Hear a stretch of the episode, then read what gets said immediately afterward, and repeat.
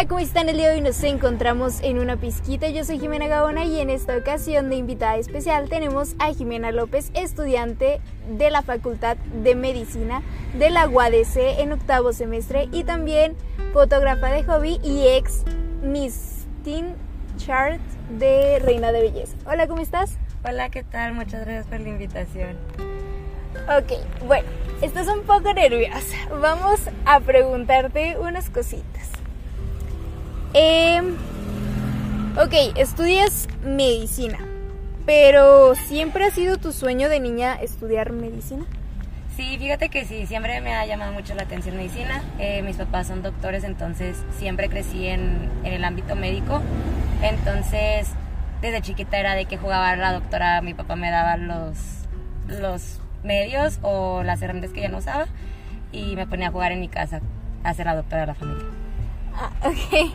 Eh, eh, bueno, eh, te ponías a jugar, pero bueno, ¿qué era lo que más te gustaba como curar o así cuando era chiquita?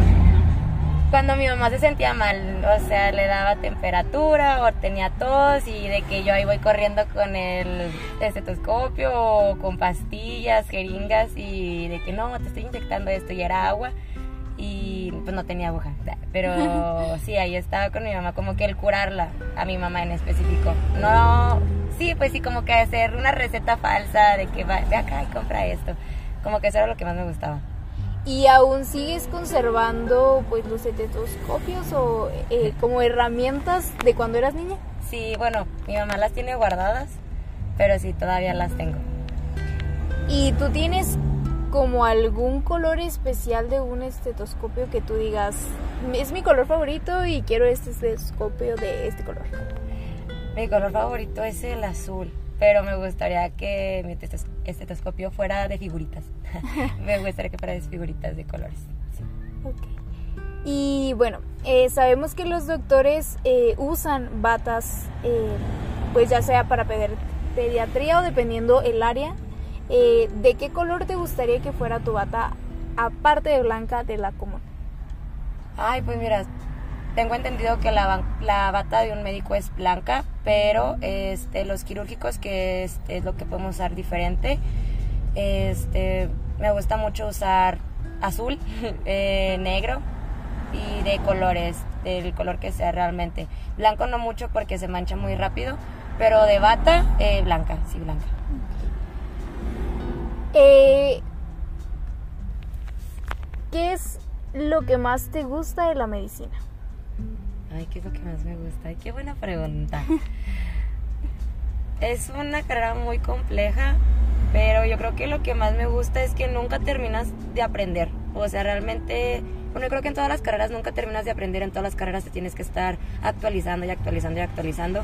Pero creo que medicina se caracteriza por ser una carrera que son muchos años pero después de haber graduado de, graduado de todo, todavía tienes que seguirte actualizando de lo que ya sabías, porque sacan nuevos medicamentos, que una enfermedad nueva, por ejemplo, ahorita pues lo que pasó con la pandemia, pues actualízate el COVID, que hay nuevas vacunas, entonces el estar aprendiendo yo creo que eso es lo que me llama como que mucho. En esto que llamas del COVID, ¿cómo es, bueno, cómo fue para ti enfrentar la pandemia siendo estudiante de medicina y sabiendo que pues estaba el COVID y tenías que tener medidas que, bueno, para los médicos ya es como muy común usar cubrebocas, usar guantes, usar, lavarse eh, cuando hay operaciones o así, pero ¿cómo es enfrentarlo como estudiante de medicina? Como estudiante a mí me tocó ser las personas que entraron a carrera con la pandemia, entonces mi primer año y medio de carrera completamente fue en línea.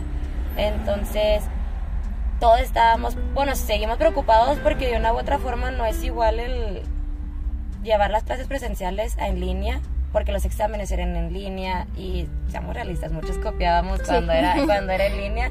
Entonces, muchos teníamos miedo de traer las bases como no 100% seguras y como estudiante pues no podíamos hacer mucho, éramos estar, que estar en casa porque puede estar estudiando o estar con la familia o cuidarnos porque por ejemplo en mi caso mi papá como es doctor era pues que mi papá se cuidara porque si no se cuidaba pues él llegaba el virus a la casa el covid a la casa Entonces yo creo que lo difícil fue adaptarnos a la nueva modalidad de estudio como estudiante de medicina. Y te llama la atención, bueno, ¿te hubiera llamado la atención estar como sirviendo dentro de pues una de las eh, cápsulas de COVID? De las personas que ayudaban, Sí. sí me hubiera gustado, pero hubiera sido, soy una persona que a veces se estresa, entonces digo, los hospitales estuvieron saturados, entonces hubiera sido muy difícil, muy estresante, pero sí me hubiera gustado una experiencia especial y única, la verdad. Así que Ok. ¿Cuál es el área que ahorita te llama más la atención? Al momento es eh, el área de pediatría, pues, me gustaría especializarme en neurología, entonces esas son las áreas que a mí me gustan, porque es en el entorno en el que más he tenido contacto desde pequeña. Bueno, en neurología platícanos un poquito qué es la neurología y en qué se basa. La neurología, a grandes rasgos, es el estudio del cerebro, todo lo que tenga que ver con el cerebro, el cerebro, y pues el cerebro es la base de todo, ¿no? Entonces, el hablar, el ver, el todo viene desde el cerebro, entonces es el estudiar el, el humano desde el área mental, desde el cerebro. Eh, bueno, a ver una pregunta. Dentro de del cerebro pues tenemos el hipotálamo y la parte de, pues, de distintas, no. ¿no? ok, ¿tú crees que realmente si una persona eh, se siente mal, bueno, se activa una parte del cerebro, ¿no? Pero, ¿qué es lo que produce como las endorfinas para que la persona se sienta bien? No, hombre, no, ya. No, no, no, o sea, no te vamos a juzgar. No, no, es que fíjate, voy, voy a ser muy sincera. La verdad, apenas estoy en octavo y todavía no llevo neuro, entonces no quisiera decirte algo que, que no sé. Entonces, la verdad, no sé. Pero, pues deben de ser hormonas que te ayuden a, a sentirte mejor. Ok. sí. Eh, bueno, no sé si tú has escuchado sobre una película de neurología de una doctora que lo que hacía era estudiar, bueno, era como una doctora con especialidad en psicología, bueno, psicología del amor, y lo que hacía era que estudiaba a las personas y estudiaba su cerebro para ver cuál es como el índice de por qué las relaciones no funcionan. No. No, te No. la recomiendo. Ok, 100%. no, no. Sí me llamó la atención, pero no, no, no, nunca. Eh, bueno, no sé, a ti te gustaría ser como, o sea, bueno, ya cuando tomes la clase de neu- neurología, ¿te gustaría hacer como un tipo de experimento de algo así como que se escuche muy común, pero en el ámbito de estudiar la parte del cerebro? Mm, ay, es que el cerebro me llamó tanto la atención. Fíjate, una vez estaba en prepa y nos pidieron hacer una tesina. Y un compañero quería hacer una tesina de cómo cuando estás triste, la música te hace que te sientas bien. Ok. Entonces, puede, o, te, o te haga sentir peor. Y fue algo que a mí me llamó mucho la atención. Porque igual si pongo música que me guste, pues eso hace que me sienta mejor. Pero el porque una música hace que te sientas mucho mejor. Entonces, como que esas pequeñas cosas me llaman la atención, pero ahorita no sé, me gustaría saber todo lo que pueda. El cerebro es muy complejo. Entonces, no sé, todo lo que, que pueda aprender lo voy a poder hacer. Ok. Y en el área de pediatría, la pregunta más, yo creo que principal es, ¿si te gustan los niños o no te gustan los niños? Ay, no, no, no, no me gustan.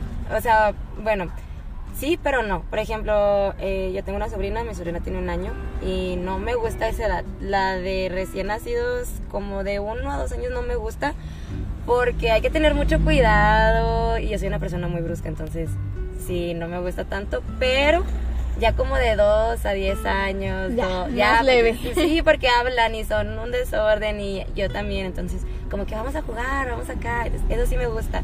Pero pues es uno o dos años los que no me gustan, pero pues es parte del área de pediatría, pero la mayor parte ya son niños más grandes, entonces sí me gustan. Esa edad sí me gustan.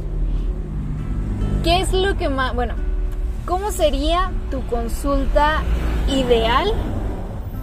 Bueno, primero tu consultorio ideal y luego ya tu Ay, sí, mm, mira, cuando estaba chiquita me imaginaba trabajando en el Muguerza. Eh, me imaginaba teniendo como que hacer algo de temática, ¿no? Que a los niños les gusta ir al, al doctor, porque hay muchos niños que no les gusta, como ir al dentista, ir al doctor, etcétera. Entonces, no sé, como tener parte de Disney, de Marvel, cosas así que a los niños les guste. Y yo me acuerdo mucho cuando iba al dentista que cada vez que me portaba bien, ya tenía una tarjetita y esa tarjetita tú la tú juntabas puntos por cada vez que te portaras bien. Entonces, si tú tenías 10 puntos y había, no sé, una plastilina que valía 10 puntos, tú que podías canjearla. Entonces, cada vez que ibas al dentista, te gustaba porque tienes que portarte bien para que te dieran De- puntos. Entonces, como que esa idea me gustaría hacerla. Este, que cuando sea, por ejemplo, no sé, el Día del Niño, dar algo especial, Halloween, Navidad, que ellos se sientan felices de ir al doctor y que no crean que nada más es que te, que te examinen y medicamento y ya. Que la reta tengan cola, no sé, algo así como interactivo. Y bueno, hablando de Disney y Marvel, ¿cuáles son los personajes favoritos? Bueno, ¿cuáles son tus personajes favoritos de Disney y luego de Marvel? Ah, de Disney, fácil, Lilo y Stitch y Mulan. Esos son, me es mi película favorita, Mulan, Pocahontas y Lilo y Stitch. Ok. Esas tres. Y de Marvel, ay sí, Capitán América es de Marvel. Sí. Ah, ok, sí, entonces Capitán América. Sí, Capitán sí, América. Sí, sí. Eh, bueno, Lilo y Stitch, ¿por qué? Debe de tener como un significado. Ay, no sé. Este. Yo me identifico mucho con Lilo. Este. Lilo es chiflada. eh, y soy una persona que sí lo soy. Y también es una persona fuerte. Es una niña que perdió a sus papás. Que es prácticamente es creada por su hermana. Entonces tiene una infancia pues difícil. Y encuentra a Stitch, que es su mejor amigo, que se vuelve su hermano.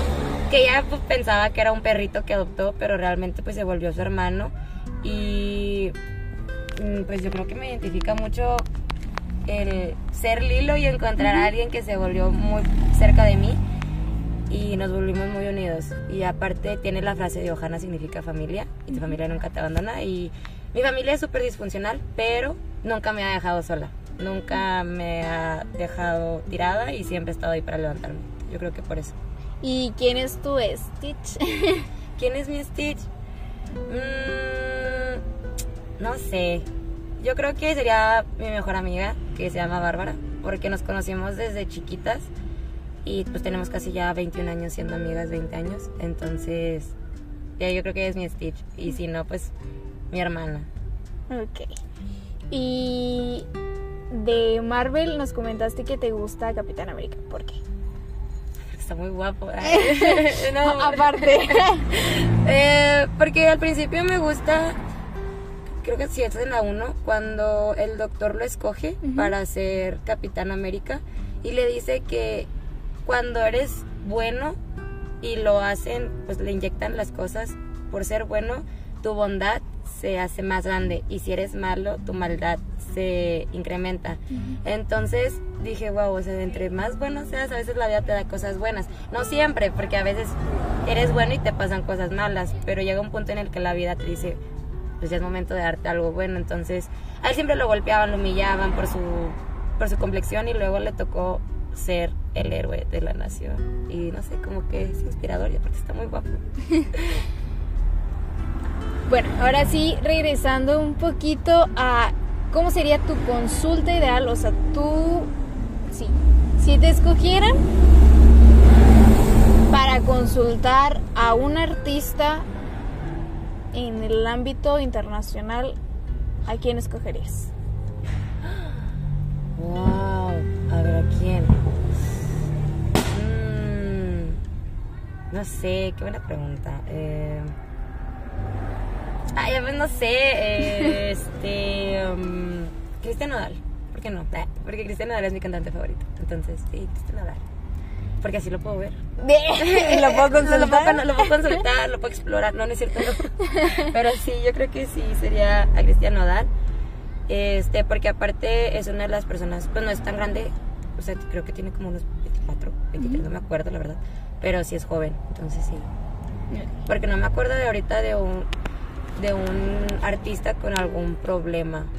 Ah, pues, es que no sé si está bien pronunciado, pero Ed Sheeran. Ay, ay. ujú. a él también lo, lo entrevistaría. Digo, lo consultaría. Pues técnicamente lo vas a entrevistar en una consulta porque le vas a preguntar Sí. cómo se siente. Entonces, Sí, ok, sí. Y bueno, sabemos que los doctores tienen como su su blog de consultas o algo así. ¿Cómo? Sí, su blog de dar las recetas. Ah, ok, sí, Sí, sí, es ¿El un- recetario? sí. Ok. Bueno, eh, ¿de qué color sería tu recetario ideal? Sí, sí, recetario, ¿no? Sí, sí, sí. Ajá. Mm, Yo creo que blanco, pero tendría igual colores en el sentido de que mi logotipo lo pondría como si fuera de arco iris. O sea, los colores del arco iris, como si fuera un tornasol, pero blanco. Porque también no hay que quitarle lo formal de, de lo que es el medicamento. Entonces, pues va a ver la persona de la farmacia y Sí. para que se de qué pues directo el medicamento que es, pero sí que sea bonito y que se entienda que es de para un medicamento para pues, para el área pediátrica. Y tú, bueno, tu tipografía dentro de la medicina sí es como que se entienda o no. Hasta el momento sí, porque al principio, bueno, siempre he tenido bonita caligrafía, pero este en, mi en el último semestre me compraron una tableta, entonces ya todos mis apuntes los empecé a hacer digitales. Y antes, este sí escribía, pero era de que no, pues si se me pasa algo, ni modo, tengo que entenderle a mi letra para poderle estudiar. Entonces sí, sí se entiende. Hasta el momento. Sí, porque bueno, todos sabemos que los doctores, la mayoría de los doctores no se les entiende la letra. No, no. Yo no sé cómo le hacen las farmacéuticas para entenderle, pero Yo es algo que también me pregunto, digo, no lo entiendo. A mí me pasa con el de mi papá, digo, no te entiendo, pero voy con la, la farmacéutica y que, ah, sí, así, ah, ok. ok, bueno, de- Tú dices, yo te creo, yo te creo.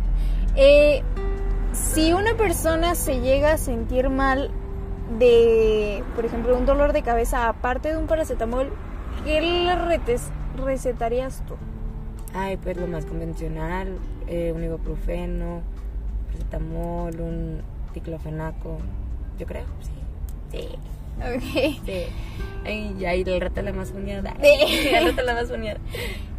Eh, bueno, en la Facultad de Medicina experimentan con, bueno, para operar o así, con corazones de pollo y así, ¿sí? ¿Me equivoco? Eh, bueno, era algo raro.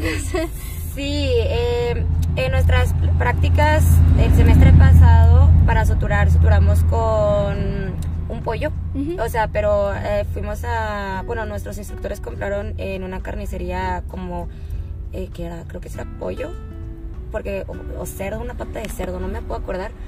Eh, y suturamos ahí, o sea, la abríamos este, y ya. La verdad fue con lo que, con lo que hemos intentado. Y, bueno, ¿no te da como asco o así? Pregunta, porque... No, porque es como cuando vas, que tu mamá va a la, a la carnicería y pide el pollo y entonces ya está, despe- o sea, ya está desplumado, ya está todo, entonces no se ve feo y no me da, ya no me da feo. Pero, por ejemplo, si llegara a ser con un animal, sí. Sí, no, no. No, no. Prefiero saltarme eso. Ok. Eh, ¿Nunca te has desmayado dentro de como estar de visor en una cirugía? No, no, la verdad, te voy a ser bien sincera. Apenas de las cirugías que llevo, esta semana me tocó una cirugía de oftalmología, que es del ojo, y fue la primera cirugía que me gustó, porque las demás me ha tocado de corazón, de una persona con cáncer de mama, se le retiró en un seno, también me ha tocado de, de los pulmones, y duran mucho, la verdad duran, la cirugía más larga que me ha tocado es de 6, 7 horas, estar ahí Wow. nada más viendo porque ahí no participamos. Este, pero la que más me ha gustado es la de oftalmo, que fue esta semana. Y no, no me ha dado asco, la verdad es como que, ¿qué pasa? ¿Qué más hay? Quiero ver más.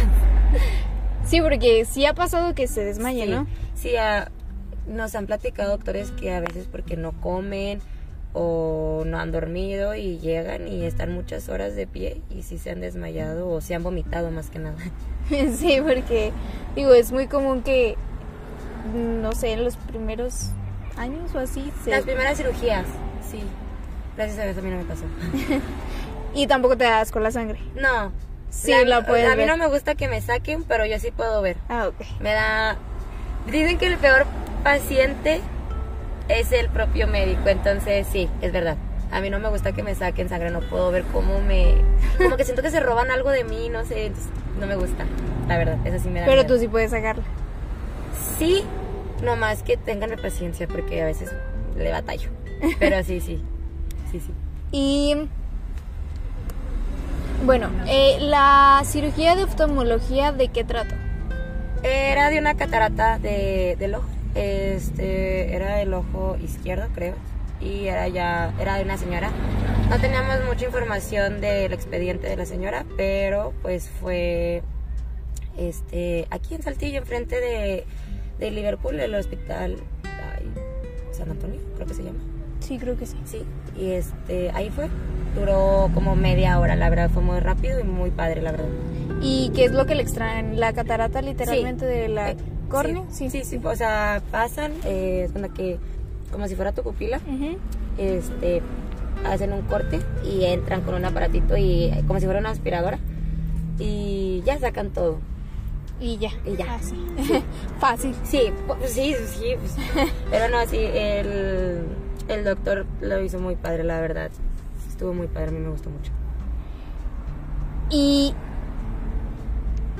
bueno, tú comentaste, eh, bueno, te gusta la neurología, pero nunca te llamó la atención como ser psicólogo. Uy, sí, sí, sí, sí. Fíjate, mi amigo, ¿por qué no estudias psicología? ¿Te gusta hablar? ¿Te gusta, pues, escuchar a las personas? Pero no tengo mucha paciencia. Entonces dije, imagínate que me llegue el paciente. Y ya le dije que no, que no, que sí. Y que, no, es que otra vez. Y no, ya me, me voy a estresar. Pero pues digo, yo también fui esa paciente. Sí. Entonces, pero sí me gustaría. Pero siento que el ser psicólogo es un campo ya este muy competitivo, o sea, ya no es cerrado, ni siquiera cerrado, es muy competitivo porque es buscar un psicólogo o una psicóloga que te haga sentir bien con lo que quieres, ¿no? Entonces, pues no creo que a todos nos guste el mismo psicólogo, entonces estar conociendo, interactuando y sí me gustó, en un momento dije, pues me salgo de medicina y me paso a, a psicología. Pero dije, no, pues mejor termino, psico digo, termino medicina y si me sigue llevando la atención, me voy a psiquiatría. Pero pues acá se tratan más trastornos mentales. Sí, sí. Entonces, pues no, dije, ya al final ya no quise. Eh, bueno, dentro de los trastornos mentales, la esquizofrenia, ¿qué es en el ámbito como más común? Digo, todo el mundo lo usa como de juego, ¿sabes? Ah, bueno, sí, momento más ajá, todo el mundo lo usa como de juego, pero realmente sí existe. Sí. Entonces, bueno, ¿cómo se podría detectar fácilmente? Mira, para detección, no sé, apenas estoy llevando psiquiatría. Literal, apenas esta semana fue mi primera clase de psiquiatría. Pero eh, cuando llevé psicología, eh, vimos un documental de, de la esquizofrenia. No tanto de cómo se detecta, sino el cómo una persona vive la esquizofrenia, ¿no? Entonces ellos refieren que es muy feo porque están así, por ejemplo, estar platicando contigo y de la nada, pues vamos a llamarlo en términos para que todos podamos entender cómo te disocias. Ok. Entonces, este, empiezas a imaginarte cosas, eh, quieres, a veces hay personas que golpean personas o se golpean a sí mismos. Entonces, si es un, es una enfermedad, un trastorno muy feo. Entonces, ay no, la verdad cuando yo vi ese documental sí quedé muy choqueada porque sí está feo lo de la esquizofrenia.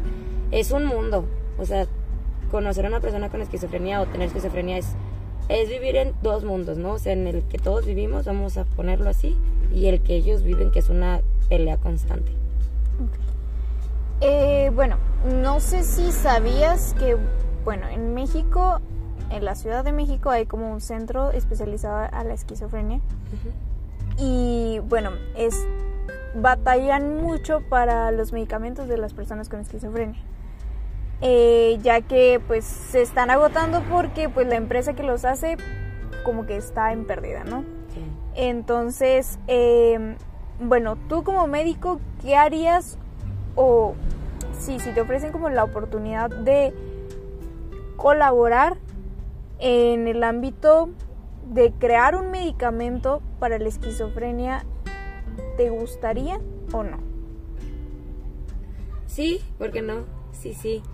Yo, yo siempre he admirado a los psiquiatras porque cuando llevé un taller de adicciones, el que me daba ese taller era psiquiatra. Entonces siempre he creído y lo he visto que los psiquiatras son quienes la sufren mucho porque de ver tanta persona con tanto trastorno, con tantas enfermedades, llega un punto en el que tú como psiquiatra también te llegas a, pues, a vivirlo, ¿no? Entonces sí tienes que tener una vida muy, muy complicada, pero también saber llevarla. Entonces sí aceptaría porque la esquizofrenia, sí te digo, es, es un mundo muy, muy complicado. Ok, ¿y cómo es que tú ahorita en este momento llevas a cabo como la división de tu vida social y tu vida de estudiante porque sabemos que pues un doctor pues no es como muy fácil que esté como en todos los cumpleaños, en todas las cosas. Y pues sí, o sea, ¿cómo es que le haces para llevar una vida como común, entre comillas, pero sin estresarte y como manteniendo todo, todo, todo en orden? Ay, mmm, fíjate, dentro de mi escuela me dentro de, los estudiantes de mi escuela siento que soy de las personas que eh, que es como la vas a llamarla entre comillas normal no porque hay personas que sí sacrifican muchísimo más que yo o sea sueño comida familia amigos todo y yo la verdad no. Porque yo sé que me queda mucho mucho tiempo de de carrera, me faltan más de 10 años o 10 años. Entonces, trato de no sacrificar esos momentos porque esos momentos ya no van a regresar. ¿Cómo mantener organizado? Pues normalmente mis presentaciones o las hago un día antes o dos días antes. No las hago una semana antes ni nada porque a veces ni expones el día que te toca porque no fue el doctor, la exposición se alargó y te desvelas. La verdad sí, eso sí es algo que sí es lo que más sacrifico yo, que es mi sueño, pero así como mi vida social, no lo he hecho. Yo creo que nada más la sacrifico cuando es en exámenes. el año pasado eh, estaba en un cumpleaños de de un chavo y estaba su cumpleaños y estaba estudiando ahí y ya, o sea, yo creo que es lo que más he llegado a hacer o con mi familia de que voy a comer y me voy porque tengo que estudiar. Pero los fines de semana trato de dejar o las cosas el domingo o el sábado en la noche madrugada empezarlo, porque sí. Platícanos un poquito sobre tu, bueno, eh, hace poco te fuiste a Serbia, España. Sí, Serbia está es Serbia Belgrado, pero estuve en España. En España estuve de turisteando, pero donde estuve fue en Serbia. Bueno, ¿te fuiste de intercambio a Serbia eh, a hacer un diplomado? Sí. Fui a hacer una investigación. Fui a trabajar en una investigación. Eh, la investigación inicial era de de COVID, de hecho, de las imágenes, bueno, de radiología, toda esta área eh, con COVID. Pero al final me cambiaron y estaba mm, en una que era de drogas, de los efectos que tiene la droga en ti y todo eso. Pero ya la investigación estaba muy avanzada. Realmente lo que íbamos a llegar a hacer esa investigación era poner bibliografías y ya. Entonces salió otra investigación que fue de qué país era el que probablemente analizamos estadísticas de todos los países eh, de los masacres, de cómo un país es, cuáles son los mm, las características que un país tiene o podría tener para ser el siguiente país en que va a tener una masacre. Ok. Sí. Y wow. Sí. Este, bueno, ¿cómo, cómo es? Sí. ¿Qué, ¿Qué es lo que te dejó este pues sí, este diplomado o este certificado. Certificado, sí. Mm, en el área de investigación, tú te puedes ir de intercambio tanto en el área de investigación como en el área clínica. En el área clínica es donde tú estás en contacto directo con los pacientes. En mi caso yo no agarré clínica porque clínica es más tiempo en el hospital y en investigación es ir cierta, menos horas y así podía tener tiempo de conocer, ¿no? Que esa era también mi, mi parte inicial de viaje. Pero en el área de investigación, ¿cómo investigar? Porque uno dice, ay, pues me meto a Google y ya, ¿no?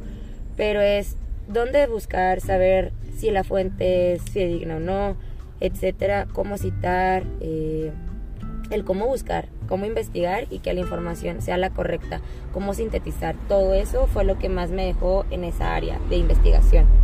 Y todos los días eh, en Serbia, en el hospital, yo estaba en...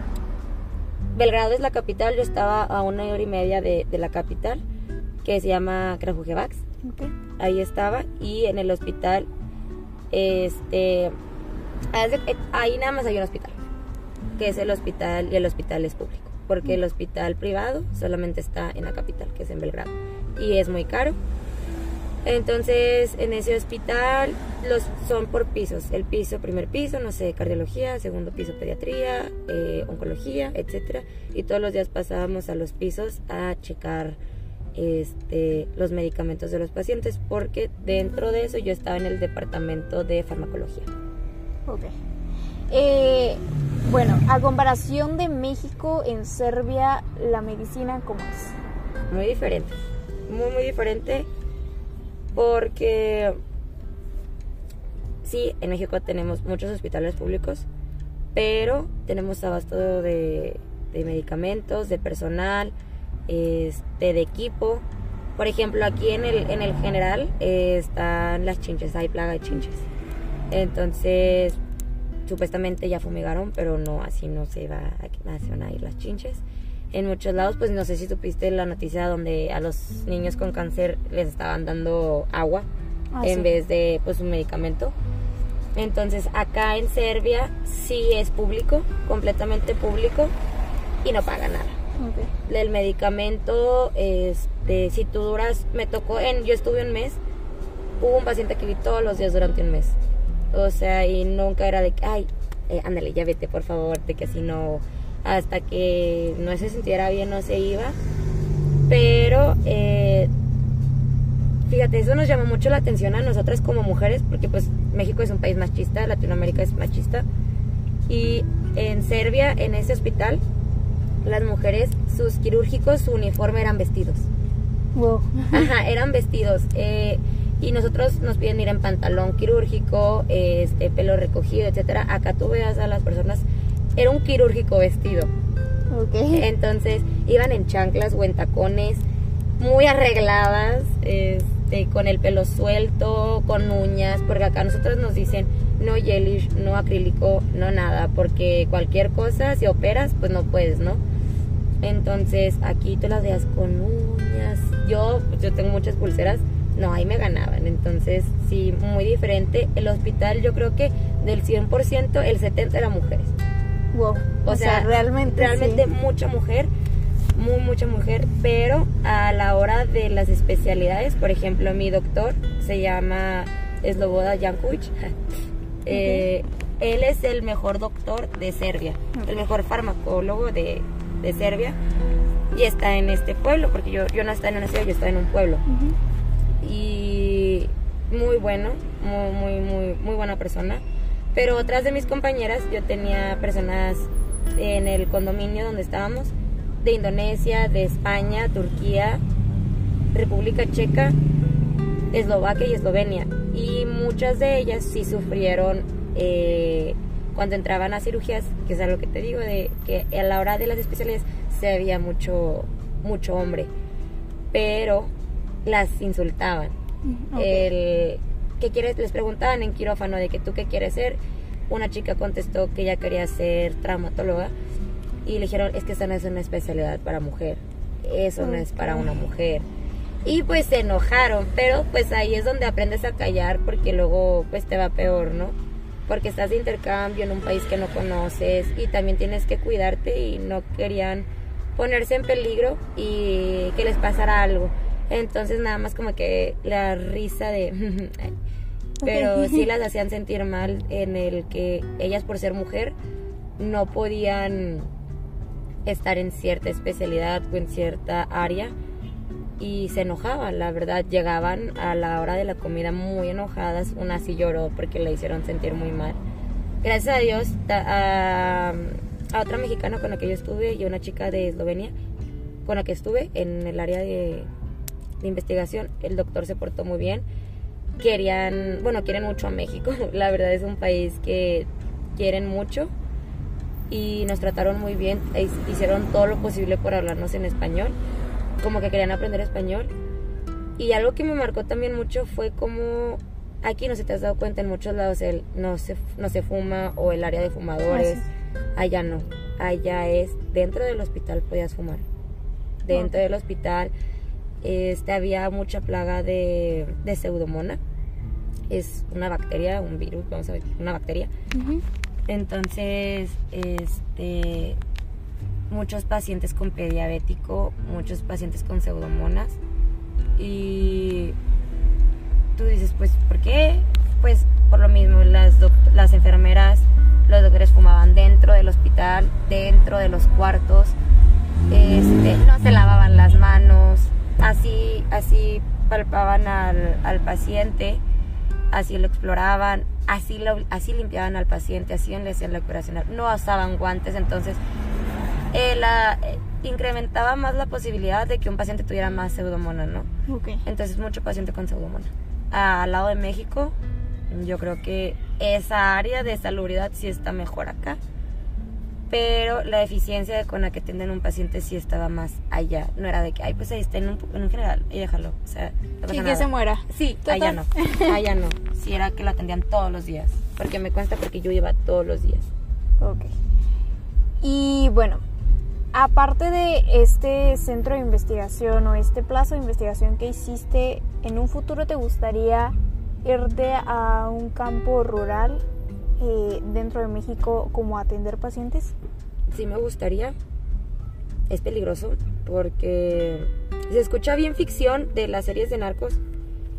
eh, pero sí es verdad de que cuando eres el único doctor en un ranchito, en un pueblo, en un ejido, entra el choque de los chamanes, de todo eso, de que no, es que con las hierbitas te vas a curar. Entonces, toda la brujería de esa parte que no quieren a, a los médicos. Y también está el área de que, pues, todo el narco, de que es que es el único doctor de la región, ¿no? Entonces, sí. levántalo, llévatelo y que atienda al patrón, ¿no? Sí, sí. Pero se escucha bien, bien fumada la idea, pero, Pero sí ha pasado. México. Es México y sí ha pasado. Pero sí me gustaría, ¿por qué? Porque estás obligado a aprender. O sea, tienes que estudiar porque eres el único doctor de la zona y, pues bueno, si no hay un antibiótico, ¿cómo lo vas a sacar de ahí? ¿No? Entonces sí me gustaría, pero si no se me presenta la oportunidad tampoco me voy a poner triste. Ok. ¿Qué es lo que te gustaría decirle a una persona que le gusta la medicina o que le llama la atención la medicina para estudiarla? Que, uy, que no romantice medicina.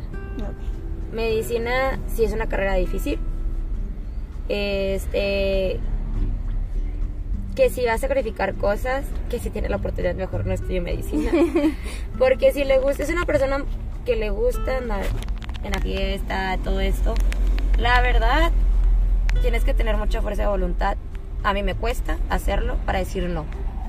Entonces, que es una carrera, pues yo creo que es una de las carreras que también es cara, porque pues odonto es cara, eh, arquitectura es cara, pero los libros no los vas a encontrar este, a veces ni en mil pesos, vas a encontrarlos de que en dos mil pesos, tu estetoscopio, tus quirúrgicos, las desveladas, que a veces sí, por más que te esté llevando el doctor la contraria, él tiene la razón. O sea, es mejor así y que pues si realmente es lo que quiere que lo haga y va a ser una travesía y pues que si quiere salir temprano no agarre, o sea, de que son sus siete años, que no agarre cirugía si quiere salir temprano. Es muy padre, sí, pero sí es una friega, que si le gusta que lo haga. Si te vieras a ti de 15 años ahorita, no, bueno, de 15 años no, de 5 años ahorita, o sea, tú tienes 5 años y te encuentras a ti misma en la calle, pero le vas a hablar a una niña de 5 años sobre quién eres tú ahorita, ¿qué le dirías? No, hombre.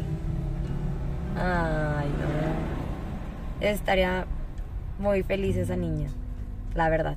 Porque mi sueño, ay no, mi sueño siempre ha sido salir de aquí. Siempre me ha gustado el viaje, siempre me ha gustado salir de Saltillo. Este, siempre era de que ya llega Semana Santa, ¿a dónde vamos? Fin de semana, ¿a dónde vamos? Porque me gusta mucho, ¿no? Entonces cumplí un sueño, gracias a Dios, mediante mi carrera. Entonces, esa niña estaría muy orgullosa de que cumplió una parte de su sueño, que está siendo feliz, que a veces sí va a tener inseguridades de que si está en la carrera correcta o no, pero este que se aviente, que siga por donde va, que va bien. Ok. Y bueno, dentro de tu consultorio, eh, tú comentaste que tu mamá tiene como que los instrumentos que tú usabas cuando estaba chiquita, de que guardados. ¿A ti te gustaría tenerlos en tu consultorio como un recordatorio de que lograste ese sueño? Ay, qué buena idea. Sí, sí, que sí, ahora que lo pienso, sí. Sí, estaría muy bonito, sí. Sí lo haría. Ok. Y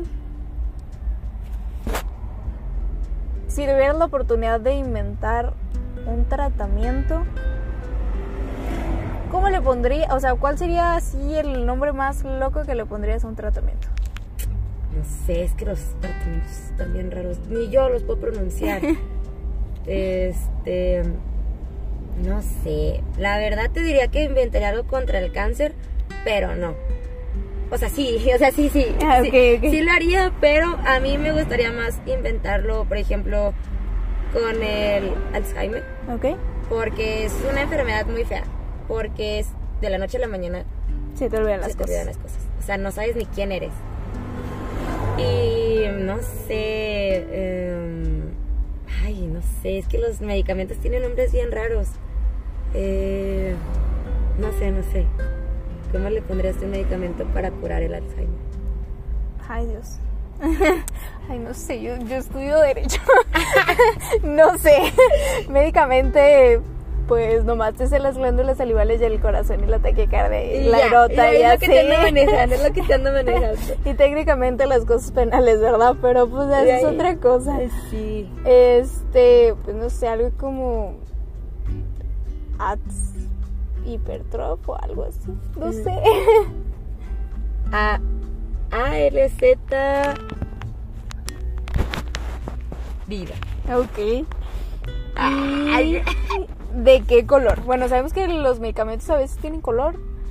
Ya sea, por ejemplo, los carabes para tos tienen color rosa. ¿De qué color? Ay, no sé. Mm, yo creo que. mm, amarilla, azul. No, rosita, rosita. Una rosita, sí. Y el envase así blanco, como es. O transparente. O café. Porque pues hay No, café. me gustaría que fuera en caja, ca- ca- en una cajita. Ok. Sí. Y la cajita así blanca. Sí, blanca. Yo creo que sí, sí, sí, blanca. Y bueno, el nombre ya nos los dijiste. Y bueno, los colores del nombre. Azul y rojo. Sí, colores básicos. Y la tipografía así normal. Sí, normal, porque mucho, mucho, así, pues no, es un medicamento más para gente mayor, entonces, para que no batallen en que ese es su medicamento. Ok. Bueno, este, nos da mucho gusto que aceptaras esta invitación a este podcast. Eh, te deseamos que pues siga siendo eh, la niña que hace, bueno, que tenía cuando tenía 5 años cumplió su sueño ahorita y que lo siga cumpliendo más.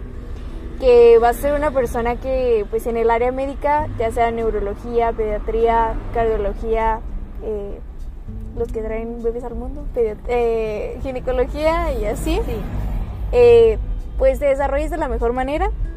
Te deseamos pues todo el éxito del mundo y pues nada más. Bueno, de mi parte es. Muchísimas gracias por la invitación. Eh, y les, les recomendamos nos sigan sintonizando en Apple Music, Google Podcast y Spotify y Anchors como una pizquita.